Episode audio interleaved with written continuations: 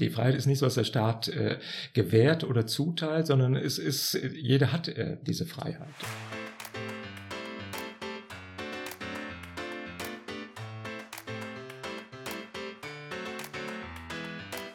Recht direkt, der Jura-Podcast von Elsa Frankfurt am Main.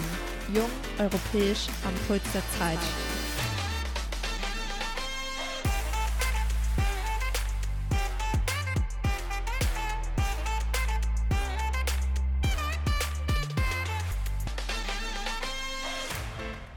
Herzlich willkommen. Wir begrüßen euch zu Recht direkt, dem Jura-Podcast von Elsa Frankfurt am Main. Wer sind wir?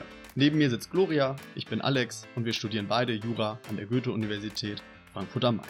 Und wir freuen uns darauf, für euch gemeinsam den hauseigenen Podcast von Elsa Frankfurt am Main moderieren zu dürfen. ELSA steht für European Law Student Association und ist mit über 69.000 Mitgliedern in insgesamt 44 Mitgliedstaaten weltweit die größte Vereinigung für Jurastudierende. ELSA bietet euch als Ergänzung zum theoretischen Studium verschiedene Formate wie zum Beispiel Moot Courts, also simulierte Gerichtsverhandlungen, Podiumsdiskussionen, Competitions, Law Events und vieles mehr. Und mit diesem Podcast bringen wir euch ELSA jetzt bis nach Hause. Was erwartet euch im Podcast? Wir wollen gesellschaftspolitische Themen aufrollen mit interessanten Gästen aus Politik, Wirtschaft, Wissenschaft und Justiz und diese Themen unter der juristischen Lupe etwas genauer betrachten.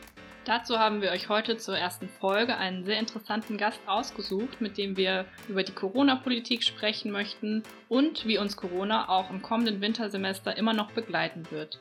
Außerdem schauen wir uns die geplanten Öffnungsschritte der Goethe-Universität etwas genauer, auch unter verfassungsrechtlichen Gesichtspunkten an. Unser erster Gast ist der Verfassungsrechtler Professor Volkmann. Professor Volkmann lehrte von 1999 bis 2014 an der Universität Mainz. 2015 wechselte er an die Universität Frankfurt am Main, wo er die Professur für öffentliches Recht und Rechtsphilosophie übernahm.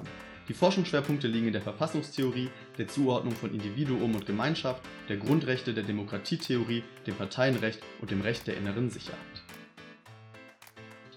Dann lass uns keine Zeit verlieren und direkt ins Gespräch springen. So machen wir es. Viel Spaß! Herzlich willkommen, Herr Volkmann. Vielen Dank, dass Sie sich heute die Zeit genommen haben. Ich freue mich auch. Laut eigener Angaben der Goethe-Universität soll jetzt das kommende Wintersemester ja unter 3G-Bedingungen hauptsächlich in Präsenz stattfinden. Dabei sollen dann Kontrollen stichpunktartig durchgeführt werden und in der Universität selber in den Gebäuden und bei Lehrveranstaltungen herrscht eine allgemeine Maskenpflicht. Ausnahmen davon gelten nur bei Veranstaltungen mit geringer Teilnehmerzahl. In diesen Fällen darf dann die Maske am Sitzplatz abgelegt werden. Personendaten werden dabei nicht erhoben. Allerdings bleibt der Zugang zu den Bibliotheken der Goethe-Universität weiter den, ausschließlich den Mitgliedern der Goethe-Universität vorbehalten. Das heißt, man kann nicht mit Freunden, die an anderen Universitäten studieren, etwa gemeinsam in der Mensa essen, denn das ist eben ausweislich der Website nicht der Fall, ausgenommen der Zentralbibliothek in Bockenheim. Außerdem sind auch Partys, das Campuskino und sonstige Veranstaltungen weiterhin nicht möglich. Die Universität bittet hier um weitere Geduld der Studierenden. Aber wir fragen uns natürlich nach einer solch langen Corona-Zeit, ob die Studierenden denn nicht mittlerweile schon genug Geduld bewiesen haben. Ja, also die Frage kann ich gut verstehen und äh, ich finde es eigentlich auch so überraschend, wie äh, äh, die jungen Leute, die eigentlich selbst durch Corona nicht nennenswert gefährdet sind. Also es gibt ein Risiko, aber für junge Leute ist das Risiko eigentlich, wenn man auf die Sterblichkeit und das Alter der Verstorbenen guckt, für junge Leute ist das Risiko eigentlich äh, äh, gering. Also wie die jungen Leute, die ein relativ geringes Risiko haben, denen aber doch der Großteil der Lasten äh, aufgebürdet äh, ist, weil natürlich auch soziale Kontakte für junge Leute einfach viel wichtiger sind als äh, für, ähm, äh, für Ältere. Das ist ja gerade so ein Alter, in dem man davon lebt, dass man irgendwie andere kennenlernt, sich mit anderen auch austauscht. Das hat mich schon überrascht überrascht, wie geduldig eigentlich die Jugend oder die jungen Leute das eigentlich ertragen haben. Manchmal haben irgendwelche geschimpft über darüber, dass hier irgendwie Party gemacht wird und da äh, Party äh, gemacht wird. Aber ich fand äh, das wirklich erstaunlich, dass es, äh, dass man das doch mit so einer großen Bereitschaft alles äh, hingenommen hat. Und ich kann auch gut verstehen, wenn man sagt, es ähm, ist jetzt auch irgendwann mal ähm, äh, genug. Also gerade eben auch ähm, äh, für uns. Das kann ich kann ich letztlich gut nachvollziehen. Und äh, äh, wir müssen uns ja auch fragen, in welcher Situation sind wir jetzt? Wir sind in einer Situation, in der jedem, der ähm, es will, die Möglichkeit offen steht, sich impfen zu lassen. Ausnahme sind nur bis jetzt die Kinder von ähm, 0 bis 12 Jahren, die aber auch praktisch kein oder ein ganz, ganz, ganz geringes ähm, äh, äh, Risiko, ein ganz geringes Gesundheitsrisiko haben. Das sind die einzigen, die sich derzeit noch nicht impfen können, lassen können. Alle anderen können sich, wenn sie es wollen, vielleicht bis auf eine kleinere Gruppe von Leuten, die noch besondere gesundheitliche Probleme haben, alle anderen können sich impfen lassen. Und dann ist ja eigentlich die Frage, also wen schützen wir jetzt eigentlich mit den Beschränkungen noch? Also was ja, ist, äh, sind die Leute, die wir schützen? Schützen wir die Geimpften? Die eigentlich ja nicht. Also die sind ja nun geimpft und haben dadurch einen Schutz. Schützen wir die Ungeimpften, die sich nicht impfen lassen wollen? Ja, aber warum eigentlich? Also das ist, das ist die Frage, was ist eigentlich, wenn jemand diesen Schutz nicht will, trotz aller Stichwort Möglichkeiten? allgemeines Lebensrisiko, ja, was man auch ja, selbst genau. aufbürden kann. Genau, dann ist es im Grunde eine Frage, im Grunde ist das nicht dann auch eine Frage des allgemeinen Lebensrisikos. Dann gibt es Leute, die sich vielleicht weiter Sorgen machen, ängstlich äh, sind, aber es ist äh, wirklich die Frage, ob das dann der Maßstab ist, an dem die Gesellschaft ihr gesamtes, ähm, äh, ihr gesamtes Handeln, auch ihre gesamten rechtlichen Regelungen ausrichtet. Und dann bleibt noch irgendwie so als letzter schützenswerter Belang äh, diese Gefahr der Überlastung der Intensivstationen. Da stellt sich aber natürlich die Frage, wie realistisch ist diese Gefahr noch? Wenn wir eine tatsächliche Impfquote von ähm, über 60 Prozent jetzt bereits haben, wenn die Risikogruppen praktisch durchgeimpft äh, sind, äh, ist dieses Risiko dann tatsächlich auch noch real und äh, äh lässt sich das im dann auf Dauer letztlich ins Feld führen, um die weiteren Beschränkungen äh, zu äh, rechtfertigen. Das ist eine wunderbare Überleitung zu meiner nächsten Frage. Und zwar kann man dann nicht überspitzt sich zumindest fragen, mhm. ob die Impfung, so wie sie ja anfangs verkauft wurde, vielleicht doch nicht der Weg zur Normalität ist. Schauen wir jetzt in den Hörsaal ins nächste mhm. Semester, werden wahrscheinlich der Großteil der Leute geimpft sein. Mhm. Ich gehe davon aus, ein kleiner Teil wird sich weiterhin testen. Ja. Bedeutet das nicht im Umkehrschluss, dass die Impfung an sich nicht den Wert hat, der ihr ursprünglich zugemessen wurde. Mhm. Ja, das ist äh, etwas, was mich auch äh, beunruhigt. Ich hatte eigentlich gedacht, dass wir mit äh, der Möglichkeit der Impfung, und das ist ja wirklich ein ganz niederschwelliges Angebot. Also wenn ich irgendwo an der Straße vorbeifahre, Kreuzung Eckenheimer Landstraße, Marbachweg, dann steht da irgendwie heute Impfung mit BioNTech ohne Termin. Oder steht irgendwie keiner, da geht man rein und lässt sich die äh, Impfung verabreichen. Also wir sind mittlerweile da, dass das, die Impfung praktisch auf einer ganz niederschwelligen Ebene ist. Und trotzdem kommen wir irgendwie nicht aus diesem, ähm, aus diesem Denken, ähm, in den Beschränkungen heraus. Also wir denken im Grunde die ganze Zeit so in einer Logik der Möglichkeit. Also wir fragen immer, was ist so am Horizont noch alles möglich? Also welche Virusvariante kann da vielleicht noch auftauchen? Was kann da in der Zukunft passieren? Und diese Logik der Möglichkeit ist ähm, äh, riskant, weil möglich ist immer alles. Und man kann es aber auch nicht verifizieren, weil wir, wenn wir nur über Möglichkeiten statt über Wahrscheinlichkeiten äh, reden, dann haben wir immer, wie gesagt, diese abstrakte Möglichkeit. Andererseits, das kennen Sie ja aus dem Polizeirecht, dann ähm, die Gefahr eines hohen Schadens. Wenn wir sagen, also die Möglichkeit ist da, dann ist der Schaden eben an Leib oder Leben, ist ein hoher Schaden. Und was der Recht, Infektionsschutzrecht genau, was, ist, genau, was, genau, was dann ist ja letztlich Gefahrenabwehrrecht und das rechtfertigt dann auch weitergehend, ganz weitgehend, weitgehende Beschränkungen, mit denen man mit dem Grundsatz der Verhältnismäßigkeit gar nicht mehr ausrichten kann. Würde das denn nicht angesichts der Tatsache, dass in der früheren Vergangenheit oft davor gewarnt wurde, dass ungeimpfte Mutationen vorantreiben würden, schreit es nicht dann eigentlich nach 2G? Ähm, das wird äh, gesagt, also ich bin mir nicht sicher, ob das äh, ein überzeugendes Argument ist. Das müsste man jetzt äh, naturwissenschaftlich äh, überprüfen. Da fehlt mir natürlich jetzt auch die ähm, Expertise. Wobei wir äh, Juristen ja darauf immer angewiesen sind. Ja, wir sind natürlich immer auf, äh, Fach, äh, auf fremde Expertise ähm, angewiesen. Ähm, also diese Gefahr von Mutationen ist, glaube ich, schon real. Also Viren mutieren, die verändern sich auch und es wird irgendwann natürlich auch, wie bei den äh, Grippeviren, wird es äh, Coronaviren geben, die erstmal gegen Impfung resistent sind. Und dann muss der Impfstoff irgendwie angepasst werden, dann sinkt vielleicht wieder die Wahrscheinlichkeit. Das ist ja was, was wir aus früheren Grippeinfektionen ähm, kennen. Generell ist aber auch natürlich das Problem, dass wir hier in Deutschland keine Insel sind. Also man kann sich irgendwie gegen äh, einreisende Mutationen schützen, wenn man auf Rarotonga oder in Neuseeland lebt. Da macht man irgendwie die Grenzen dicht. Ähm, das können wir in Deutschland, in der Mitte Europas nicht. Das heißt, wir haben immer im Grunde ähm, äh, den Zustrom von Leuten, die von außerhalb kommen, von Leuten, die in ähm, Urlaubsländer fahren und zurückkommen, von ähm, äh, Leuten, die in ihre, mit Migrationshintergrund, die in ihre Heimatländer zurückfahren und da wiederkommen. Und die kommen alle im Grunde wieder. Also die Vorstellung, dass wir uns auf Dauer von Mutationen da abschotten können, scheint mir einigermaßen irreal.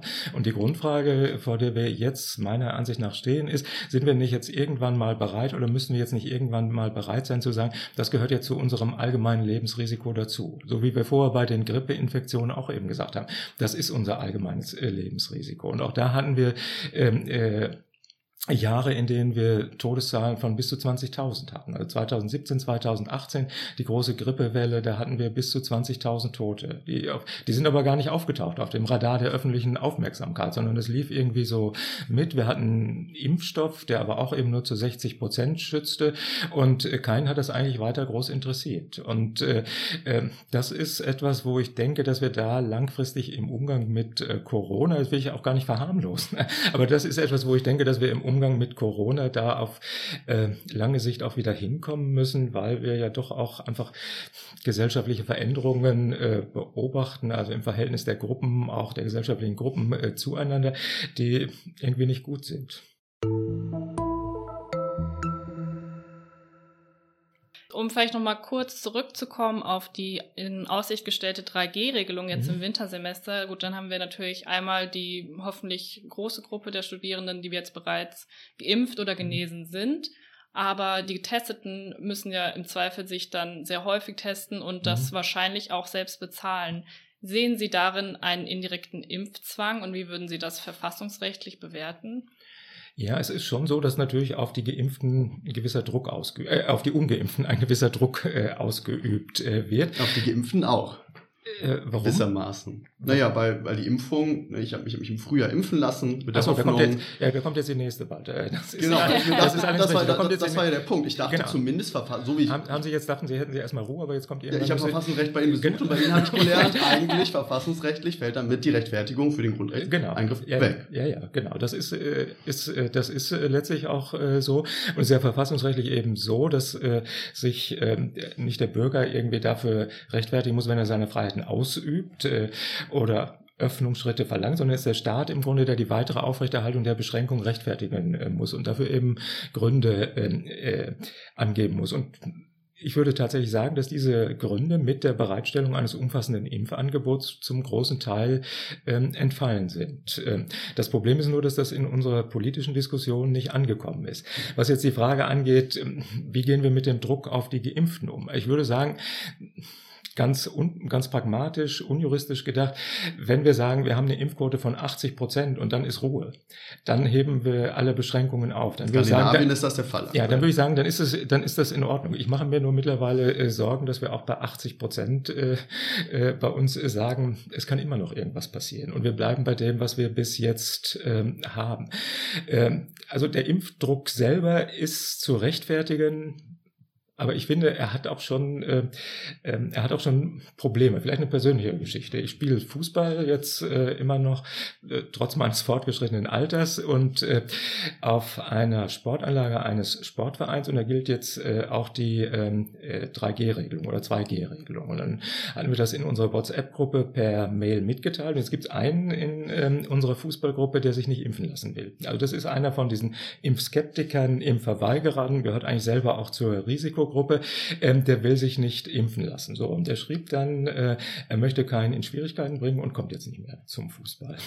Und das ist natürlich schon auch so, dass man denkt, na, einerseits ist schon, ähm, äh, ist es schon richtig, dass man so einen gewissen Druck auch auf ähm, Ungeimpfte ausübt, ähm, weil es natürlich in gewisser Weise auch unsolidarisch ist. Also die vertrauen implizit darauf, dass alle anderen geimpft sind, dass das Risiko geringer ist. Sie selber sind aber nicht bereit, die Kosten zu tragen. Aber das ist so ein Beispiel, das einem dann vor Augen führt, ähm, dass so eine Ausgrenzung auch irgendwie hart ist. Ja, und man muss auch aufpassen, dass man die Leute nicht dauerhaft verliert. Also, dass die nicht dauerhaft dann in irgendein Lager abgleiten, in dem man sie äh, nicht haben will. Und da muss man natürlich objektiv sagen, warum soll der nicht draußen mit uns Fußball spielen? Also, das ist, äh, der ist ja im Grunde unter keinem Gesichtspunkt ist ja zu rechtfertigen eigentlich, dass man sagt, der darf da jetzt nicht mehr kommen. Das ist schon dann auch, äh, finde ich, äh, äh, bitter und deswegen ist da auch meine, mein eigener Standpunkt da gar nicht so eindeutig, also wie er vielleicht früher mal war.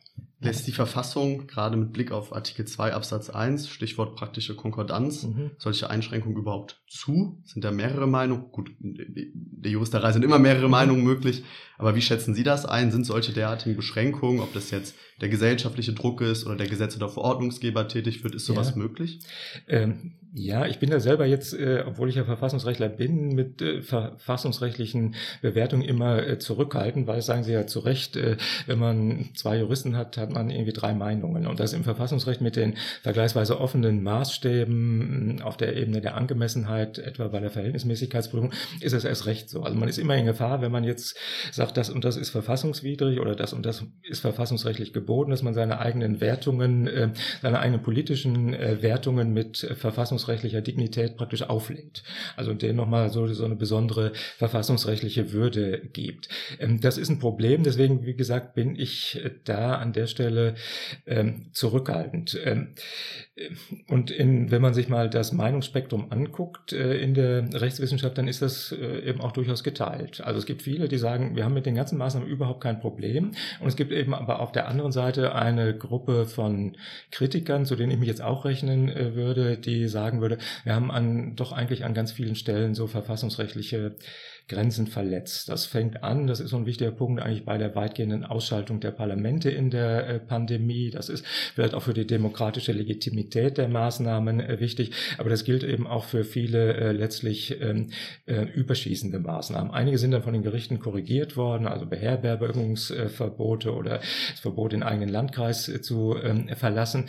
Ähm, das ist bei uns besser gelaufen als in anderen Ländern, wo es diese Kontrollen gar nicht gegeben hat. Trotzdem würde ich selber sagen, sagen, ähm, also wir haben äh, den Grundsatz der Verhältnismäßigkeit äh, und auch die Frage, was geben wir sozusagen an Eigenverantwortung in die Gesellschaft zurück und was überlassen wir jedem selbst äh, äh, an äh, Risikoverantwortung. Ähm, da haben sich für uns doch die Gewichte, finde ich, in einer gewissen Weise verschoben, von der ich nicht möchte, dass sie so auf Dauer gestellt wird. Stichwort Überschießen und auf Dauer. Mhm. Haben Sie das Gefühl, die Regeln für das Wintersemester, für das kommende, schießen über? Also ich selbst hätte mir ähm, äh, eine Veranstaltung ohne Masken gewünscht. Das sage ich ganz, äh, sage ich äh, ganz offen und äh, 3G oder 2G? Ja, also wenn es wirklich auch nur um äh, Gefährdung geht, würde ich sagen, 3G reicht allemal aus. Also dann haben wir im, also unter 3G äh, und 2G, wenn man die so miteinander vergleicht, dann muss man ja fragen, ist jetzt der Ausschluss der ähm, Getesteten, ist der jetzt eigentlich äh, vor dem Gleichheitsgrundsatz jetzt zu rechtfertigen? Und nun haben wir auf der anderen Seite das Problem, dass es auch Impfdurchbrüche geben kann, das wissen wir jetzt. Also auch Geimpfte können das Virus weiter also übertragen. allgemeines Impfrisiko im Prinzip. Ja, aber äh, äh, dann ist eben die Frage, also äh, wir haben auch bei den Geimpften die Möglichkeit, dass sie das Virus theoretisch weiter übertragen können. Die ist gering, aber da. Die ist gering, aber da. Und wenn wir bei den Getesteten, das kann ich aber jetzt nicht beurteilen, im Grunde sagen, wenn jemand tatsächlich negativ getestet ist, ist eigentlich die Wahrscheinlichkeit, dass er das Virus übertragen kann, genauso groß wie bei jemandem, der geimpft ist. Dann ist diese Ungleichbehandlung natürlich problematisch, dass wir dann sagen, die müssen draußen bleiben. Dann können wir diese 2G-Regelung im Grunde nur aus diesem weiterliegenden Motiv rechtfertigen, dass wir sagen, wir wollen Druck auf die ausüben, damit die sich auch impfen lassen. Das ist ja das eigentliche Motiv Motiv auch hinter 2G. Und so richtig sagt es aber auch niemand. Also das ist, äh, und damit ist, scheidet das eben auch als äh, Ansatzpunkt für die rechtliche Prüfung so ein Stück aus, weil man das auch letztlich nicht zu greifen kriegt. Und wenn man da sagt, das ist unser Ziel, müsste man natürlich fragen, wie effektiv ist jetzt das Mittel? Also ist es dann tatsächlich auch geeignet oder wäre dann nicht gleich eigentlich die Impfpflicht die konsequentere Lösung? Das ist ja nur ein indirekter Anreiz, aber der trotzdem soziale Ausgrenzung zur äh, Folge hat. Man ist dann vom ähm, gesellschaftlichen Leben ein Stück weit ausgeschlossen. Und da hat das Bundesverfassungsgericht mal gesagt, die Teilhabe am gesellschaftlichen, kulturellen ähm, äh, und politischen Leben, das ist sogar in der Menschenwürde angesiedelt. Also das ist in den Entscheidungen zum Asylbewerberleistungsgesetz, als man so die, äh, das Existenzminimum bemessen hat, hat das Bundesverfassungsgericht ausdrücklich gesagt, da muss auch irgendwie was bei sein, was es dem Einzelnen ermöglicht, am allgemeinen Gesellschaft gesellschaftlichen Leben richtig teilzuhaben. Ja, das ist also sogar in der Menschenwürde drin und äh, äh, ob da, würde ich sagen, nicht die Impfpflicht die konsequentere Lösung und die ehrlichere Lösung äh, wäre, äh, ja, da hätte ich doch dann eine gewisse Sympathie für. Also wenn schon, äh, dann machen wir es vielleicht richtig.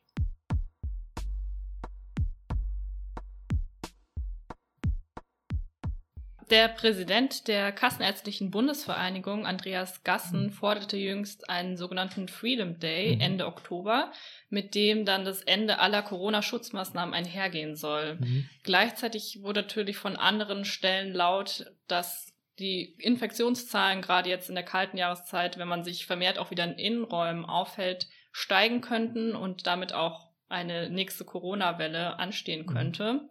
Glauben Sie, wir brauchen so etwas wie einen Freedom Day? Und woran sollte man einen solchen festmachen? Also ich habe da große Sympathie für die Forderung des Kassenarztpräsidenten äh, gehabt, als er die äh, geäußert hat, habe aber dann auch sofort äh, gemerkt, äh, dass äh, er von vielen Seiten Widerspruch äh, bekommen hat. An, andererseits sieht man, dass eben ein Land wie Dänemark mit einem natürlich zugegebenermaßen höheren ähm, Impfstatus ähm, im Grunde wieder zur Normalität zurückgekehrt ist, auch aus Großbritannien, die das schon früher gemacht haben, bei einer geringeren Impfquote und einem deutlich schlechteren Gesundheitssystem, als wir das auch ähm, haben.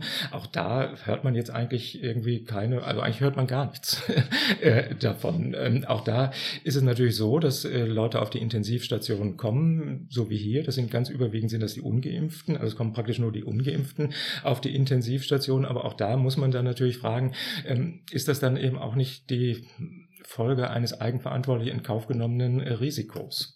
Also ähnlich wie jemand, der 40 Jahre Kette geraucht hat, ähm, äh, obwohl er wissen konnte, dass das das Lungenkrebsrisiko erhöht, äh, erhöhtes Risiko hat, daran dann auch zu sterben. Äh, und natürlich ist es um jeden schade, der, äh, äh, der stirbt oder den man verliert. Ähm, und niemand hat irgendwie auch diesen Tod durch Corona verdient. Aber ebenso wie bei demjenigen, der dann an Lungenkrebs infolge langjährigen ähm, äh, Tabakkonsums stirbt, ist er eben in gewisser Weise selbst auch dafür verantwortlich. Und von dieser Verantwortung können wir die Leute auch nicht auf Dauer entlasten. Da würde ich gerne Bezug nehmen auf einen Artikel, den Sie auf dem Verfassungsblog zu Beginn der Pandemie geschrieben haben. Da haben Sie die Verkehrstoten mit den Corona-Toten mhm. verglichen und gesagt, naja, drei bis 4.000 Menschen sterben jedes Jahr im Straßenverkehr und das ist ein Risiko, was wir für den Güter- und Personentransport hinnehmen. Und ähm, was, welche Frage sich uns gestellt hat, mhm. ist, es findet ja scheinbar, gerade wir bleiben mal im mhm. Universitätsuniversum, mhm dieselbe Frage, wie viel Risiko, wie mhm. viel mhm. Verkehrstote, wie viel mhm. Corona können wir als Universitäts- oder als, als Gesellschaft im weiteren Sinne, als Universitätsgesellschaft im engeren Sinne, wie viel halten wir aus? Diese selbe Frage wird ja im Prinzip anders beantwortet. Wäre es nicht konsequent, dann zu sagen, naja gut, wenn das Leben geschützt werden muss, und zwar nicht um jeden Preis, aber scheinbar ist der Preis höher als im Straßenverkehr, wäre es nicht konsequent zu sagen, Universität nur noch von zu Hause oder wenn vor Ort. Das ist jetzt ein bisschen überspitzt, aber müssten wir dann, und das ist auch ein bisschen meine persönliche Meinung, mhm. also nicht meine persönliche Meinung, aber wenn ich das überspitzt formulieren darf, müssten wir dann nicht alle in Schutzanzügen im, im, im, im Hörsaal sitzen, weil so infiziert sich mit Sicherheit niemand. Und mhm. ein Gedanken weiter, okay, wirkt überspitzt, wir sollen Masken tragen, aber Masken garantieren ja auch nicht zu 100 Prozent, dass Aerosole ausgestoßen werden. Ganz im Gegenteil. Warum ist das okay? Ist das schon eine grundrechtliche Abwägung, die mhm. dort stattfindet? Mhm ohne dass wir direkt drüber sprechen? Mhm. Also das mit den 3.000, 4.000, das war natürlich ganz zu Anfang, äh, als auch über die, äh, als das alles so über uns äh, Das war im März 2020, also tatsächlich also, sehr, sehr. Also das war im Grunde ganz, das war im Grunde gerade irgendwie, als der Lockdown ähm, verhängt wurde. Aber äh, der Vergleich... Die, aktueller könnte die Frage... Nein, nein, aber aktuell, äh, der Vergleich selber ist, ähm, äh, der Vergleich selber, würde, an dem würde ich nach wie vor festhalten. Als ich übrigens Führerschein äh, gemacht habe zu meiner Zeit, starben noch 20.000 im Jahr. Also das war, äh, und dann ist es irgendwie gelungen, diese Zahl zu senken obwohl damals viel weniger Leute noch insgesamt Auto gefahren ähm, sind.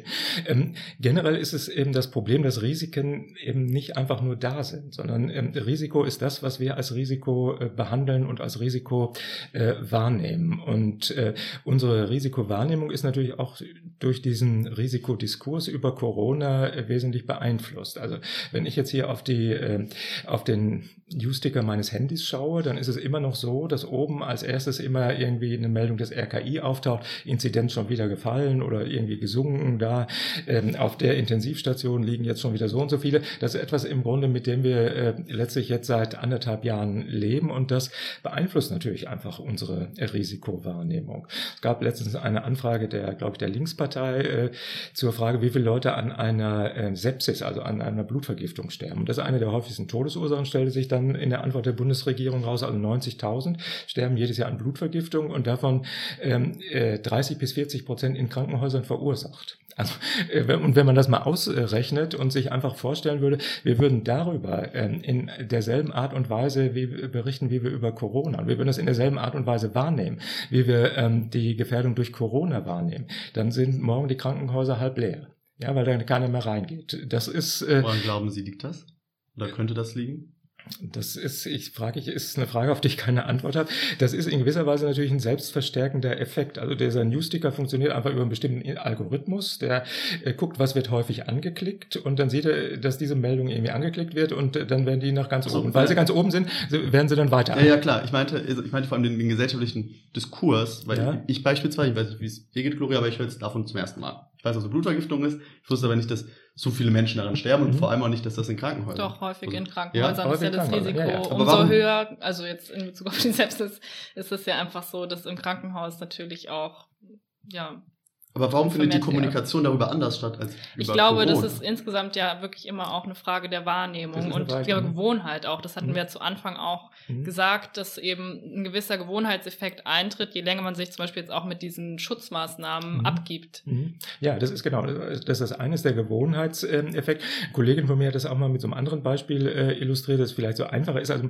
wenn man so im Wald spazieren geht, läuft man einfach los. Und es besteht aber die Gefahr, dass irgendwann mal ein Ast runterfällt und man erschlagen wird. Dann macht man sich aber nie darüber Gedanken. Wenn jetzt über zehn Todesfälle berichtet wird von Leuten, die im Wald erschlagen äh, worden sind, dann würde man denken, beim nächsten Mal, oh, da bin ich aber vorsichtig. Also das ist, äh, ähm, äh, äh, also Berichterstattung äh, über Risiken verändert eben auch unsere Wahrnehmung und Einschätzung von äh, Risiken. Und je mehr über Risiken berichtet äh, wird, je mehr Risiken diskutiert äh, werden, desto stärker ändert sich eben auch unsere Wahrnehmung davon. Also das ist aber in der Risikoforschung auch relativ klar. Die sagen eigentlich, Risiken, Risiko ist nichts, was was objektiv ist, sondern Risiken sind immer auch sozial und medial äh, konstruiert. Und davon hängt auch ab, was wir als allgemeines Lebensrisiko wahrnehmen oder nicht. Und das ist eben auch in gewissen Grenzen, die Grenzen oder die Grenzen sind auch verschiebbar und damit auch demokratisch verhandelbar. Ja, also wir können auch demokratisch entscheiden, was zum allgemeinen Lebensrisiko gehört, vor dem uns der Staat nicht mehr schützen soll, und was äh, zu dem Risiko äh, gehört, von dem wir sagen, da muss uns aber der Staat äh, irgendwie an die Hand nehmen oder da muss der Staat aktiv werden, da muss er Maßnahmen ähm, ergreifen. Und dahingehend attestieren Sie eine gewisse Inkonsequenz. Ähm, Inkonsequenz jetzt inwiefern? Dass das allgemeine Lebensrisiko aufgrund höherer Zahlen anders bewertet wird als in bleiben wir bei der Corona-Krise. Ja, es ist jedenfalls äh, Inkonsequenz, weiß ich nicht. Es ist, wie gesagt, ist ein Mechanismus auch von einer gewissen Zwangsläufigkeit, von dem man sich selber, glaube ich, auch gar nicht, äh, gar nicht äh, freisprechen äh, kann. Es sei denn, man äh, schaltet irgendwie von der öffentlichen Kommunikation völlig ab und äh, äh, treibt sich in anderen Medien rum, was aber vielleicht auch nicht immer äh, gut, äh, äh, was vielleicht auch nicht immer äh, gut ist. Also wir müssen irgendwie nur für die Zukunft äh, sehen, glaube ich, dass wir uns auch ein Stück davon lösen. Also da muss jeder auch bei sich anfangen. Also ich klicke da jetzt nicht mehr drauf und äh, ich blende ganz viele Nachrichten jetzt einfach weg, weil ich jetzt sage, äh, wir müssen da im Grunde rauskommen. Aber wenn Sie den 120. medizinischen Podcast äh, zu den Gefährdungen von Corona, so verdienstvoll die sind, das will ich gar nicht bestreiten, äh, gehört haben, dann blicken Sie eben anders auf die Welt. Noch einmal zurück auf die Öffnungsschritte der Universität. Mhm. Sind diese konsequent? Äh, auch wieder in welcher Hinsicht konsequent? Wenn das Ziel ist, Studierende vor Infektionen zu schützen, mhm. sind die Maßnahmen konsequent genug, dass es, dass es bei 3G-Maßnahmen mhm. bleibt? Oder bräuchten wir, wenn das das Ziel ist, mhm. und das sind ja im weiteren Sinne, auch wenn wir es jetzt so wahrnehmen, keine mhm. Lockerungen, sondern das mhm. sind immer noch mhm. gewissermaßen Maßnahmen, die etwas gelockert wurden, ähm, wäre es dann nicht konsequenter, striktere Maßnahmen zu verhängen? Oder wenn das Ziel ist, okay, ihr seid geimpft, ihr seid getestet, wäre es da nicht konsequent zu sagen, Back to the Roots. Also so wie es im Wintersemester 2019, 2020 war. Ja, also genau, also inkonsequent ist es, würde ich sofort äh, recht geben. Es gibt äh, in der Politikwissenschaft und der Ökonomie gibt es auch einen berühmten Aufsatz eines amerikanischen äh, Ökonomen, der auch den Nobelpreis äh, gewonnen hat, der heißt The Science of Muddling Through, die Wissenschaft des sich durchwurschtelns. Und der hat äh, äh, dargelegt, wie Gesellschaften, wie Politik mit bestimmten Problemen umgehen. Und er sagt, es ist ganz selten so, dass man klare Ziele festlegt und dafür gibt es eine Strategie und die wird konsequent konsequent verfolgt, sondern man geht immer so Schritt für Schritt und halbherzig und Schritt in die eine Richtung, dann wieder einen halben Schritt zurück, weil man sich vor klaren Entscheidungen scheut. Das hat gewisse Vorteile, aber in diesen ähm, ähm, Fällen führt das auch einfach zu dem, was Sie sagten, Inkonsequenzen und Widersprüchen. Also ich selber versuche jetzt eine wissenschaftliche Tagung hier zu organisieren, einen Workshop ähm, Ende November und habe jetzt das Hygienekonzept, das die Universität dafür äh, äh, bereithält, gelesen. Da dürfen auch nur eine begrenzte Anzahl von Teilnehmern kommen. Ähm, es gilt eine strenge 3G-Regelung. Wir müssen aber trotzdem umfangreiches Hygienekonzept mit getrennten Eingängen, mit äh, Einhaltung der Abstandsregelung, mit konsequenter Maskenpflicht, glaube ich, bei Ausnahmen. Ausnahmen gibt es nur für den eigenen Vortrag veranstalten. Dann ist es aber so, dass man sich bei solchen Tagungen zum Abendessen trifft. Also man geht dann äh, anschließend äh, in irgendein Restaurant und da sitzen dann alle irgendwie eng zusammen in einem geschlossenen Raum. Das ist, führt das natürlich... erscheint sehr widersprüchlich widersprüchlich. Ja, das ist, das führt ja. das Ganze natürlich irgendwie völlig ad absurdum. Und die Veranstaltung selbst, äh, das muss man ja sagen, die hat ja dann so auch einfach so eine Atmosphäre wie in so einem Sanatorium. Äh, und das ist in der Tat auch eine Inkonsequenz, auch im Hörsaal. Also die Leute sitzen nebeneinander, dann draußen trifft man sich oder man geht irgendwie zusammen in die Mensa und äh, äh, da lässt sich mit Maske bekanntlich schlecht essen. Äh, also da ist der Maskenzwang dann äh, letztlich aufgehoben, da ist man dann relativ eng auch wieder beieinander. Und natürlich ist das inkonsequent.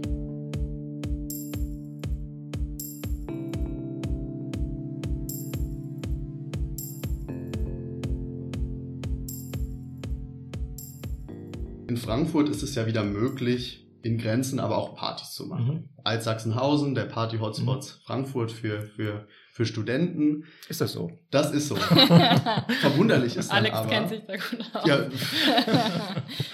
es gibt auch ein Leben abseits der Bibliothek. Mhm. ähm, da ist es möglich, auch ohne Maske. Mhm. Warum muss ich dann nach dem Samstagabend, Montagabend mit Maske in die Bibliothek? Ich weiß, kein Recht, keine Gleichheit im Unrecht. Mhm. Ist jedem bekannt. Trotzdem, es fühlt sich doch ein flaues Gefühl macht sich doch in der Bauchregion breit bei dem Gedanken. Mhm. Ist, ist Party, ohne jetzt Freizeitaktivitäten äh, gegeneinander abzuwägen, diese Abwägung kennt Artikel 2 Absatz 1, so erstmal nicht, mhm. meines Wissens, da korrigieren Sie mich, ja, wenn ich, wenn ich falsch liege. Also, hm. Aber es ist, es ist ein seltsames Gefühl, dass wir das über die universitäre Lehre stellen. Das mhm. müsste doch eigentlich gleichstufig laufen. Ja, ja. Also, äh, aber da haben Sie im Grunde schon ganz recht. Äh, ich glaube, Jens Spahn hat mal als Innenminister gesagt, es gibt kein Recht auf Party. Aber das ist natürlich falsch. Also verfassungsrechtlich ist das eindeutig falsch, weil man sagt, Artikel 2 Absatz 1 ist die allgemeine Handlungsweise, Recht zu tun und zu lassen, was man äh, will. Und dazu gehört eben auch das Recht, äh, eine Party zu feiern. Das ist verfassungsrechtlich ganz eindeutig.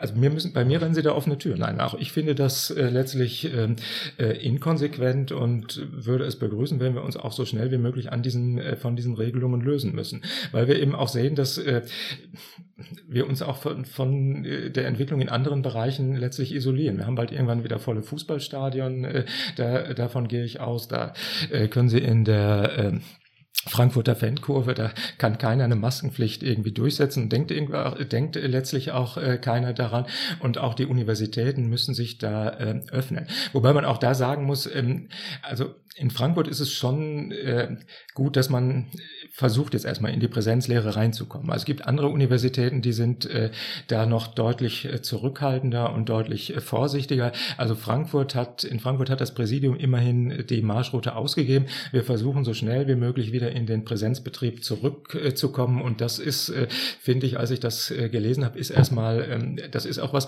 das muss man auch erstmal, äh, ähm, das muss man auch erstmal positiv hervorheben. Es ist ja, ein, es ist ein Licht, Fall. genau, es ist ein Licht am Ende des Tunnels. Mhm. Und wenn wir kurz bei den Feiernden bleiben, mhm. Ein ja. Licht am Ende des Tunnels zeigt auch Bayern. Erzähl genau, mal, was in Bayern ja. passiert. In Bayern öffnen nämlich mittlerweile sogar wieder die Clubs ohne Abstand und auch ohne Maske. Mhm. Grundlage hierfür ist ein sogenanntes 3G-Plus-Modell. Mhm. Also das heißt, dass Geimpfte, Genesene oder Getestete Eintritt haben. Mhm. Schnelltests werden dabei aber nicht mitgezählt. Das heißt, lediglich PCR-Tests mhm. werden als Alternative zu den ersten beiden, ersten beiden Varianten mhm. akzeptiert.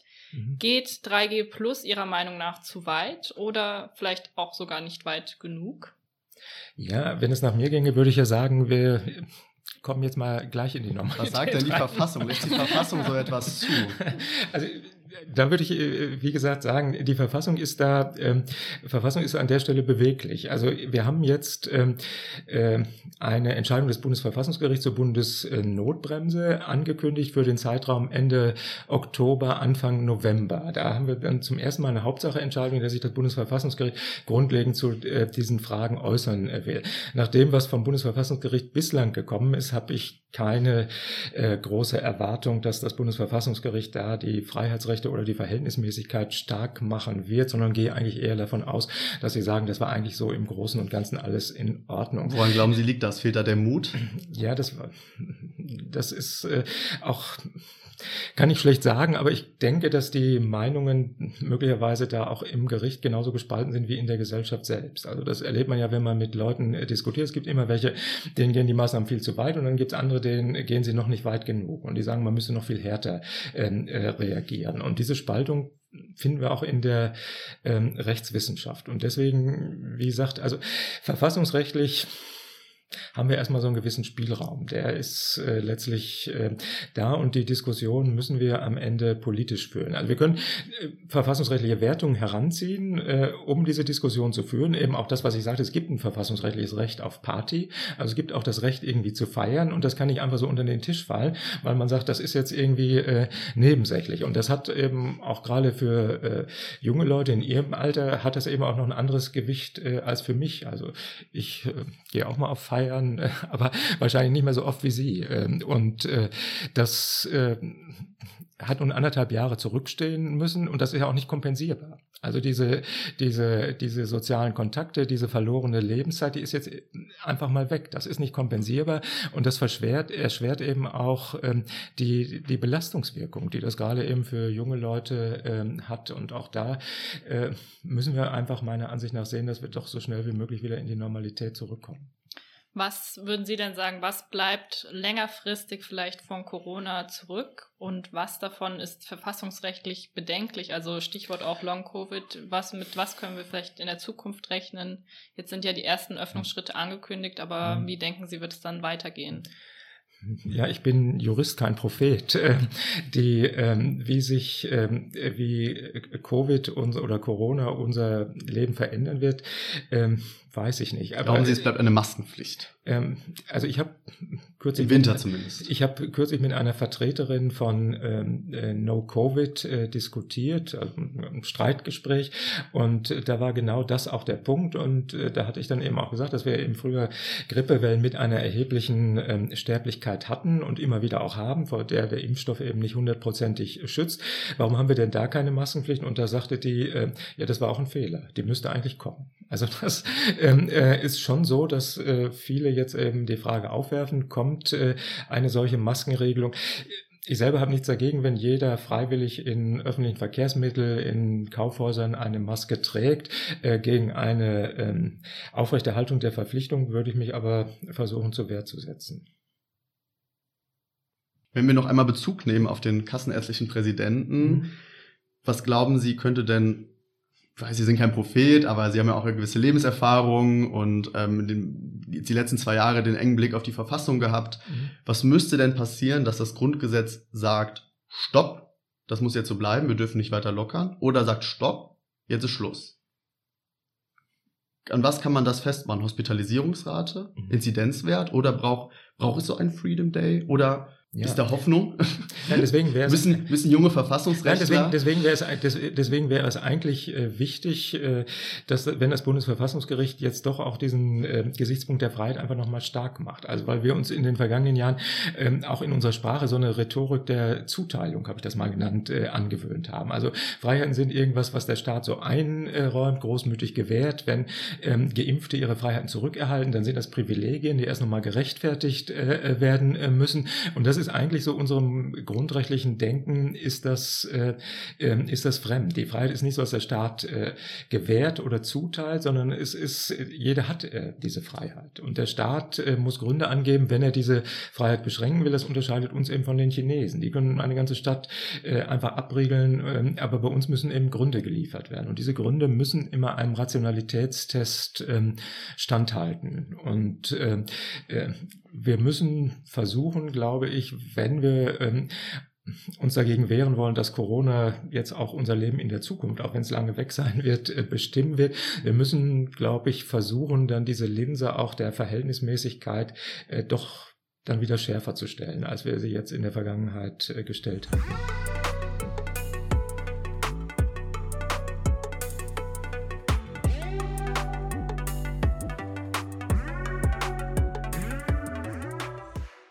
Direkte Impfpflicht, wäre so etwas verfassungsrechtlich möglich?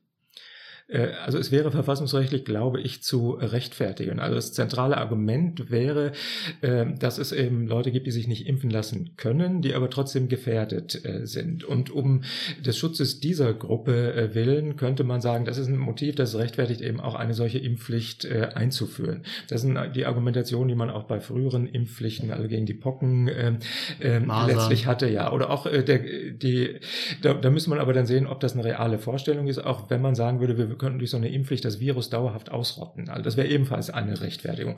Nur ist das, glaube ich, so, dass das aus äh, äh, virologischer Perspektive niemand ernsthaft mehr äh, glaubt, dass wir das Virus äh, auf Dauer ausrotten können, sodass das als Rechtfertigung äh, wegfallen äh, würde. Herr Volkmann, vielen Dank vielen für Ihre Zeit. Dank. Ja, ich danke auch. Ja, also wie wir gesehen haben, ist da wohl verfassungsrechtlich noch ziemlich viel offen. Es bleibt weiterhin spannend und wir schauen mit großer Neugier nach Karlsruhe. Vielen Dank fürs Zuhören. Wir freuen uns über Kritik, Themenvorschläge, Gastwünsche und Fragen. Gerne per E-Mail an podcast.elsa-frankfurt.org oder über Instagram an recht-direkt. Unsere Quellen und weitere Informationen über den Podcast oder zu Elsa im Allgemeinen findet ihr in den Show Notes. Wir freuen uns, wenn ihr beim nächsten Mal wieder dabei seid, wenn es wieder heißt Recht direkt, der Jura-Podcast von Elsa Frankfurt am Main. Bis zum nächsten Mal. Macht's gut.